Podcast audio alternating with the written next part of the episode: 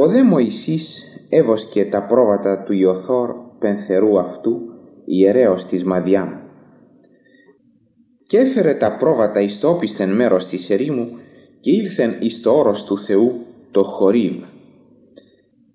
Εφάνει δε εις αυτόν άγγελος Κυρίου εν φλογή πυρός εκ μέσου της βάτου και είδε και ειδού η βάτος εκέετο υπό του πυρός και η βάτος δεν κατεκέετο. Και είπε ο Μωυσής «Ας στρέψω και ας παρατηρήσω το μέγα του το θέαμα, διατί η βάτος δεν κατακαίεται». Και ως είδεν ο Κύριος τον Μωυσήν ότι έστρεψε να παρατηρήσει, εφώνησε προς Αυτόν ο Θεός εκ μέσου της βάτου και είπε «Μωυσή, Μωυσή».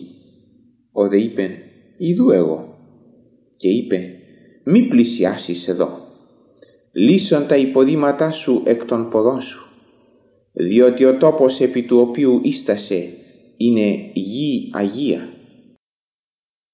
Και είπε προς Αυτόν «Εγώ είμαι ο Θεός του πατρός σου, ο Θεός του Αβραάμ, ο Θεός του Ισαάκ και ο Θεός του Ιακώβ. Έκρυψε δε το πρόσωπον αυτού ο Μωυσής, διότι εφοβήτω να εμβλέψει εις τον Θεόν. Και είπεν ο Κύριος, είδον, είδον την ταλαιπωρία του λαού μου εν Αιγύπτο και ήκουσα την κραυγήν αυτών εξαιτίας των εργοδιοκτών αυτών. Διότι εγνώρισα την οδύνην αυτών και κατέβην για να ελευθερώσω αυτούς εκ της χειρός των Αιγυπτίων για να αναβιβάσω αυτούς εκ της γης εκείνης εις γην καλήν και ευρύχων, εις γην ρέουσα γάλα και μέλι, εις των τόπων των Χαναναίων και Χεταίων και Αμοραίων και Φερεζαίων και Εβαίων και Ιεβουσαίων. Και τώρα ειδού η κραυγή των ιών Ισραήλ ήλθεν εις εμέ και είδον έτη την κατάθλιψην με την οποία οι Αιγύπτιοι καταθλίβουσιν αυτούς. Ελθέ λοιπόν τώρα και θέλω σε αποστείλει προς τον Φαραώ και θέλεις σε εξαγάγει των λαών μου τους Ιούς Ισραήλ εξ Αιγύπτου. Και απεκρίθη ο Μωυσής προς τον Θεόν «Τι είμαι εγώ δια να υπάγω προς τον Φαραώ και να εξαγάγω τους Ιούς Ισραήλ εξ Αιγύπτου». Και είπεν ο Θεός «Βεβαίως εγώ θέλω είστε μετά σου και τούτο θέλει είστε εισέ το σημείον ότι εγώ σε απέστειλα. Αφού εξαγάγεις τον λαόν μου εξ Αιγύπτου, θέλετε λατρεύσει τον Θεόν επί του όρους τούτου. Και είπεν ο Μωυσής προς τον Θεόν, «Ιδού όταν εγώ υπάγω προς τους Ιούς Ισραήλ και είπω προς αυτούς, ο Θεός των πατέρων σας με έστειλε προς εσάς και εκείνη με ρωτήσωση, τι είναι το όνομα αυτού; Τι θέλω είπε προς αυτούς; Και είπεν ο Θεός προς τον Μωυσήν, εγώ είμαι ο Ων. Και είπεν, ούτω θέλεις είπε προς τους Ιούς Ισραήλ, ο Ων με απέστειλεν προς εσάς. Και είπεν έτι ο Θεός προς τον Μωυσήν, ούτω θέλεις είπε προς τους Ιούς Ισραήλ, Κύριος ο Θεός των πατέρων σας, ο Θεός του Αβραάμ, ο Θεός του Ισάκ και ο Θεός του Ιακώβ με απέστειλε προς εσάς. Τούτο θελήστε το όνομά μου εις τον αιώνα και τούτο το μνημόσυνόν μου εις γενεάς γενεών.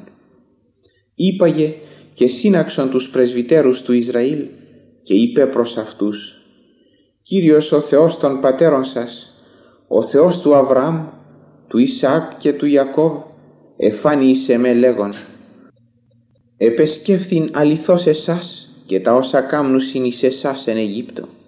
Και είπα, θέλω σας αναβιβάσει εκ της ταλαιπωρίας των Αιγυπτίων εις την γην των Χαναναίων και Χεταίων και Αμοραίων και Φερεζαίων και Εβαίων και Ιεβουσαίων. Εις γην ρέουσαν γάλα και μέλι. Και θέλουσιν υπακούσει εις την φωνή σου. Και θέλεις υπάγει εσύ και οι πρεσβύτεροι του Ισραήλ προς τον βασιλέα της Αιγύπτου και θέλετε υπή προς Αυτόν. Κύριος ο Θεός των Εβραίων συνήντησεν ημάς. Τώρα λοιπόν άφες να υπάγομεν οδόν τριών ημερών εις την έρημον, δια να προσφέρομεν θυσίαν εις Κύριον των Θεών ημών. Εγώ δε εξεύρω ότι δεν θέλει σας αφήσει ο βασιλεύς της Αιγύπτου να υπάγετε, η μη διαχειρός κρατεάς.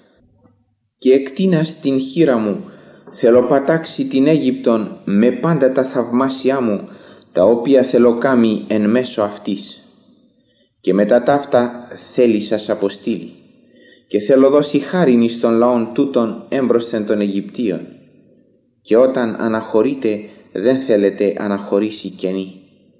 Αλλά πάσα γυνή θέλει ζητήσει παρά της γείτονος αυτής και παρά της συγκατοίκου αυτής σκεύει αργυρά και σκεύει χρυσά και ενδύματα και θέλετε επιθέσει αυτά επί τους ιούς σας και επί τα στιγατέρα σας και θέλετε γυμνώσει τους Αιγυπτίους.